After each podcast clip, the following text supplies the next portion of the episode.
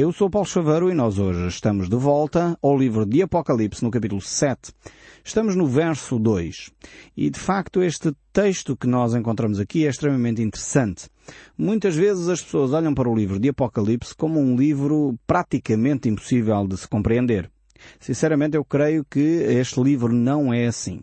Eu sei, é evidente que há algumas passagens aqui que são de difícil interpretação, mas o próprio apóstolo Pedro nos alertava sobre os textos de Paulo que também eram de difícil interpretação. E na realidade, quando é assim, eh, sempre nós fazemos uma ou duas possibilidades de interpretação para os textos que temos diante de nós. Mas na maioria de, dos casos, os textos são relativamente claros. Essencialmente para aqueles que têm feito, como nós, o estudo dos 65 livros anteriores. E, na realidade, não é em vão que o livro de Apocalipse está no fim, uh, porque ele realmente precisa dos 65 livros anteriores para nós podermos compreender na plenitude aquilo que Deus tem para nos dizer. E realmente quando nós temos esta base uh, para trabalhar, que é toda a Bíblia no fundo, eh, tudo aquilo que as Escrituras já dizem eh, sobre o final dos tempos, buscando na própria Bíblia eh, o, simbolismo que ali se encontra, o que é que eles significam, então na realidade torna-se muito mais simples nós entendermos aquilo que Deus nos quer transmitir através do livro de Apocalipse. Por outro lado, nós temos realmente uma uma divisão muito lógica neste livro. Eh, o próprio João tratou de nos dar essa divisão e, na realidade, então passa a ser mais eh, simples de nós entendermos a sequência uh, que nós temos dentro deste próprio livro. Agora, quando nós chegamos aqui ao capítulo 7, uh, chegamos a uma secção extremamente importante que é a secção chamada da Grande Tribulação. Este termo uh, não é só João que, que o traz para nós, mas o próprio Senhor Jesus Cristo chama a este período o período da grande tribulação. E na realidade é um período uh, extremamente difícil que a humanidade vai viver não é um período para a Igreja. A Igreja, nesse momento, como você já tem acompanhado este estudo do livro do Apocalipse, a Igreja uh, tratou-se da Igreja no capítulo 2 e 3 deste livro, e a partir do capítulo 4 do livro do Apocalipse, uh, o termo Igreja não surge mais. Verificamos um simbolismo dos 24 anciãos que representam, na realidade, a Igreja que subiu aos céus, portanto foi arrebatada, foi retirada eh, da Terra nesse período uh, e depois encontramos uh, um cenário paralelo, podemos dizer assim. Verificamos algumas alturas em que João está a descrever o que ocorre nos céus e outras vezes ele descreve o que está a ocorrer na Terra em simultâneo.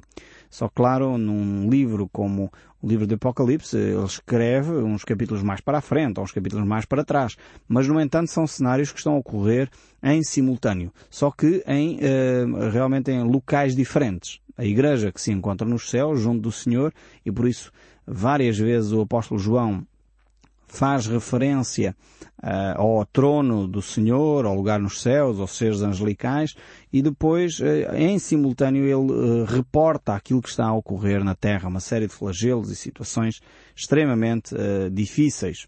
Então é aqui que nós nos encontramos, é na abertura desta secção aqui, na abertura dos sete selos, que nós nos encontramos hoje. Nós já vimos o que significam os seis selos anteriores e este período vai ser um período extremamente difícil, mas a pergunta é, não estando a Igreja na Terra, será que alguém se vai salvar? É um período tão difícil que realmente será que alguém vai encontrar um relacionamento pessoal e íntimo com Deus neste período? E eu quero dizer que, sem dúvida, aqui o livro de Apocalipse, mais uma vez, nos mostra que há uma grande multidão que neste período se vai voltar para Deus.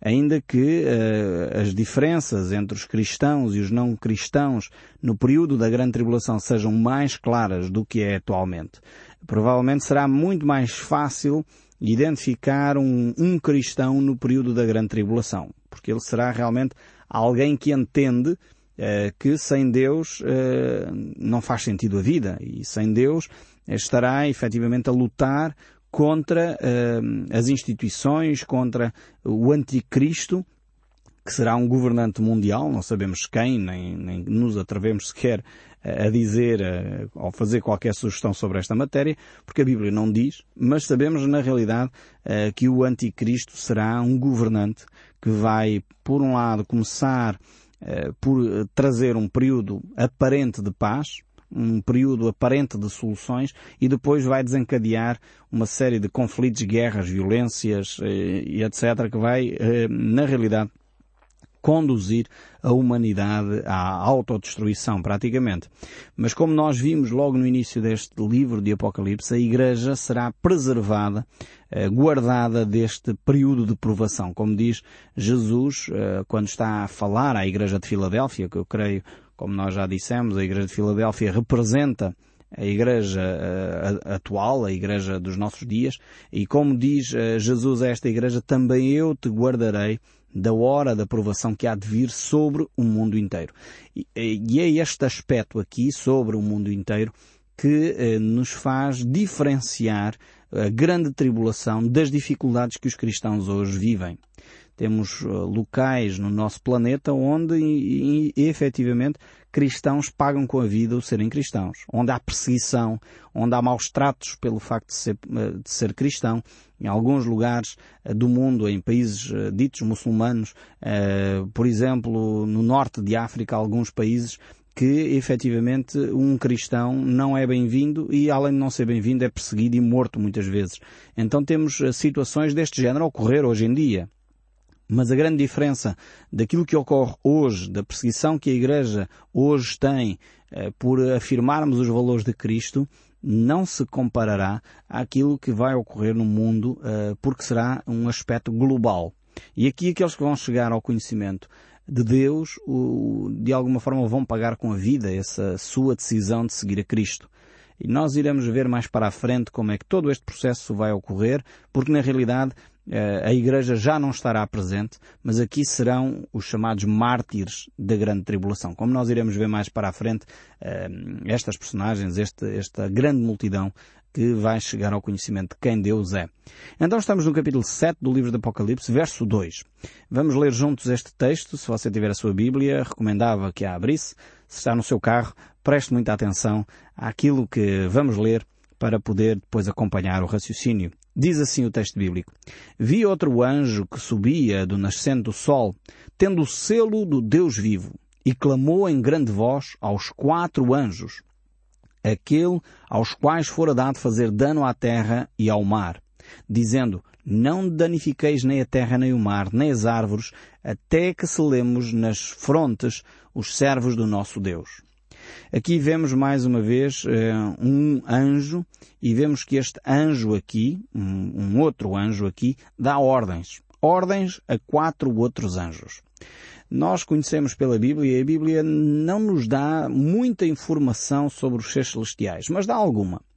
Uh, e há alguns textos bíblicos que nós encontramos onde uh, de facto podemos dizer que Deus levanta assim como que a ponta de um véu que nos deixa vislumbrar um pouco daquilo que é o mundo espiritual.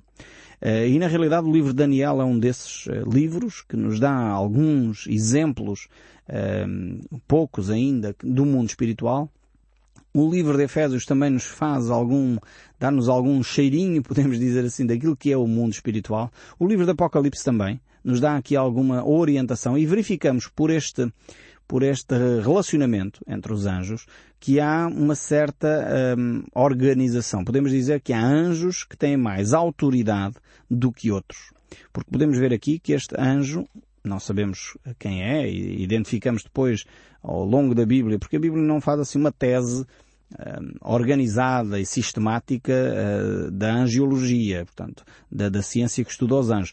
Não, não há assim uma, uma, uma sistematização deste aspecto. Nós podemos é ver em vários textos bíblicos alguns aspectos e depois organizar o pensamento enquanto é esta matéria. E aqui verificamos que há, sem dúvida, um anjo, e a Bíblia fala dos anjos, dos serafins e dos querubins, pelo menos, uh, são várias hierarquias de anjos, com mais poder ou menos poder, uh, e verificamos aqui que há um anjo que tem autoridade sobre os outros quatro, ao ponto de lhes dar ordens. Normalmente quem dá ordens é quem tem uh, mais autoridade. De outra forma, a pessoa não pode dar ordens a outras pessoas se na realidade não tiver autoridade para o fazer. E aqui então encontramos estes quatro anjos que estão sujeitos, submissos à autoridade desse primeiro anjo, eh, que lhes eh, dá as ordens. Eh, mesmo nas palavras do nosso Senhor Jesus Cristo, quando os apóstolos não conseguiam expulsar determinados demónios, isto também em termos dos seres espirituais da maldade, encontramos esta mesma hierarquia, podemos dizer assim. Uh, verificamos que quando os apóstolos chegaram perto de uma criança, uh, oraram para que ela fosse liberta e não conseguiram. E eles vinham alarmados, perguntar a Jesus porque é que não conseguiam fazer isso. Jesus facilmente expulsou esse ser espiritual dessa criança. E eles ficaram alarmados e, perguntaram a Jesus. E Jesus respondeu que há determinadas castas de demónios só são libertos pela oração e pelo jejum. Ou o que quer dizer com isto Jesus? Uh, Jesus está a falar da autoridade que determinados anjos têm, seres demoníacos têm neste caso, um, ehm, e que não é só pela ordenação por parte dos seres humanos, chegando lá em nome de Jesus, libertando aquela criança ou aquela pessoa que está atormentada por aquele espírito demoníaco, mas é necessário uh, pedir a Deus. A oração e o jejum têm a ver com esta relação com Deus. Ou seja, eh, não é dirigindo-se ao ser espiritual, como habitualmente se faz, eh, mas rogando que Deus intervenha diretamente. Isto tem a ver com a autoridade de alguns eh, seres espirituais da maldade e isso tem a ver também com as hierarquias que nós encontramos nos seres celestiais. Então, o mundo espiritual está organizado, não é uma anarquia, não é uma situação em que cada um faz o que bem lhe apetece e entende. Não. Percebemos pelas Escrituras que há seres espirituais mais poderosos, com mais autoridade, sejam eles eh, no mundo espiritual eh, governado por Deus ou no mundo espiritual governado por Satanás. Estes dois aspectos aqui eh, estão organizados. Existe uma organização, uma hierarquia, mais autoridade. Isso é o que nós entendemos aqui pelas Escrituras. E vemos que o próprio Jesus no Evangelho de Mateus, capítulo 24, ele nos vai falar então sobre este período, agora voltando aqui um pouco a esta questão relacionada com o texto do Apocalipse capítulo 7, onde verificamos que aquele anjo deu orientações, deu ordens e disse para aguardar até que os escolhidos sejam selados. Uh, voltando aqui a este tema, que é o tema do nosso livro do Apocalipse, e deixando um pouco esta questão da angiologia uh, de lado, uh, verificamos que esta mesma lógica daqueles que são escolhidos por Deus, Jesus a tem no discurso de Mateus 24. o capítulo 24 do Evangelho de São Mateus é, é, é podemos dizer assim, o, o discurso de Jesus sobre o final dos tempos. E aqui verificamos que Jesus tem o cuidado de alertar que neste período chamado de grande tribulação, que é o que o próprio Senhor Jesus chama, eh, eh, ele vai abreviar estes dias por causa dos escolhidos. Diz o texto bíblico no verso 21 e 22, devemos ler, é melhor do que eu estar simplesmente a citar. Diz assim o texto bíblico, porque nesse tempo haverá grande tribulação, como desde o princípio do mundo até agora não tem havido e nem haverá jamais.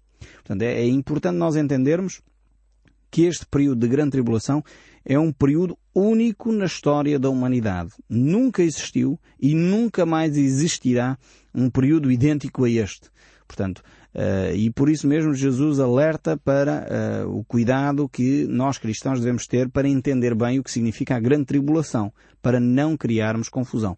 E o verso 22 tem criado de facto muita confusão nas pessoas, uh, porque não entendem que ao longo do processo da grande tribulação haverão uh, pessoas que se convertem, haverão os tais escolhidos, como vemos aqui no livro do Apocalipse, capítulo 7, e têm feito esta confusão. Porque o verso 22 diz, não tivessem aqueles dias sido abreviados, ninguém seria salvo.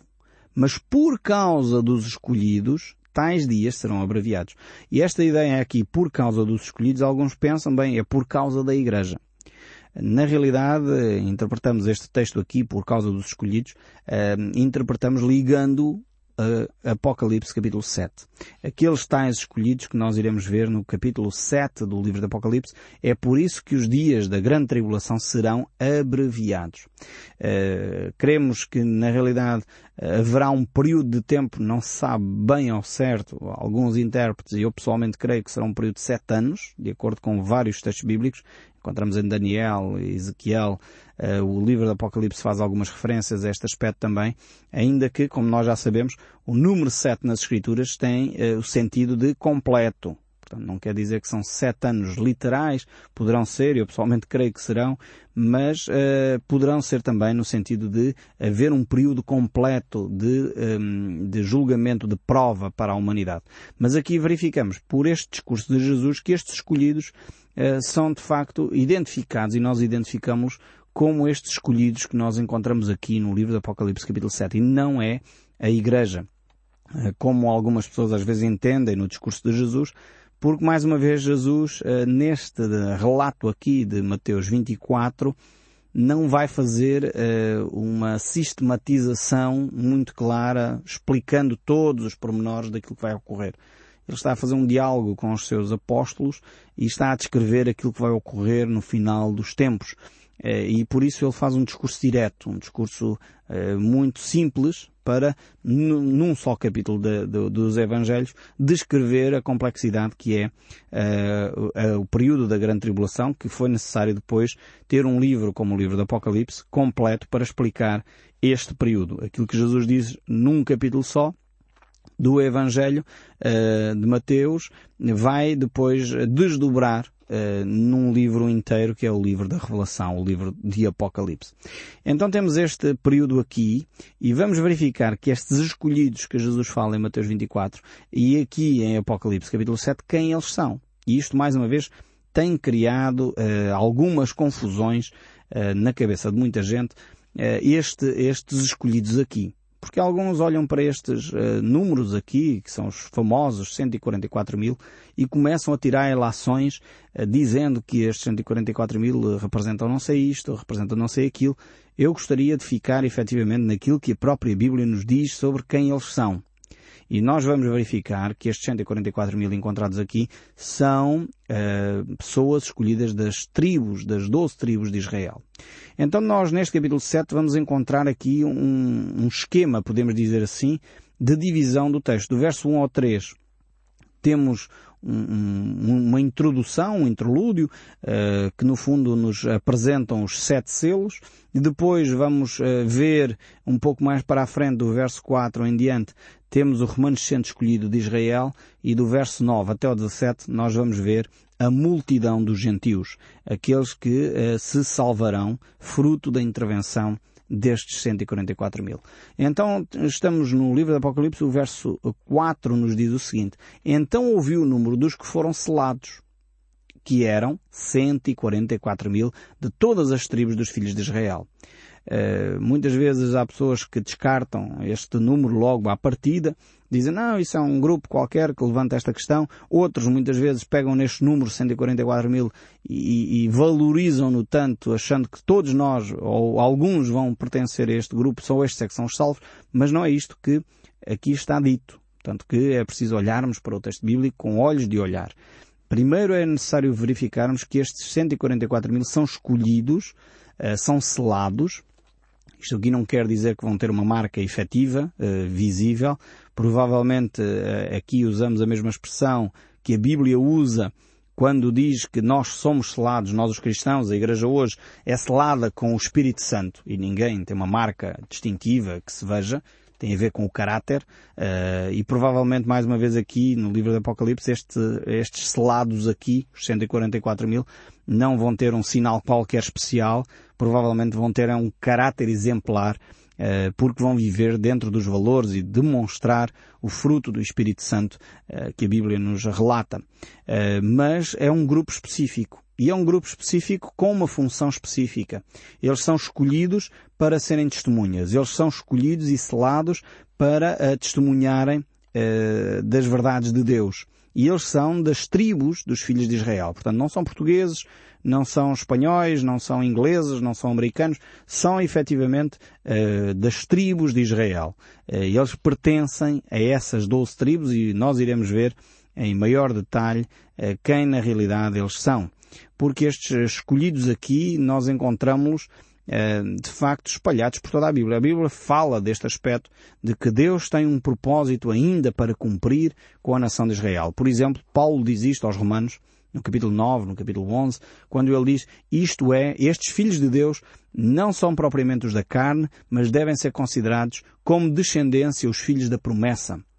E o capítulo 11, verso 4 e 5 diz, que lhes disse, porém, a resposta divina. Reservei para mim sete mil que não dobraram os seus joelhos diante de Baal, assim pois também agora, no tempo de hoje, sobrevive um remanescente segundo a eleição da graça. E o apóstolo Paulo aqui nesta reflexão está a demonstrar que como no passado, no tempo de Elias, uh, houve sete mil que não dobraram os seus joelhos diante de Baal, haverá no futuro uh, um remanescente da, da, do povo de Israel que vai permanecer fiel. Serão testemunhas para as nações. E é por isso que no Evangelho de São Mateus, mais uma vez, capítulo 24, onde Jesus fala sobre o final dos tempos, ele diz, e será pregado este Evangelho do Reino por todo o mundo, para testemunho de todas as nações, e então virá o fim.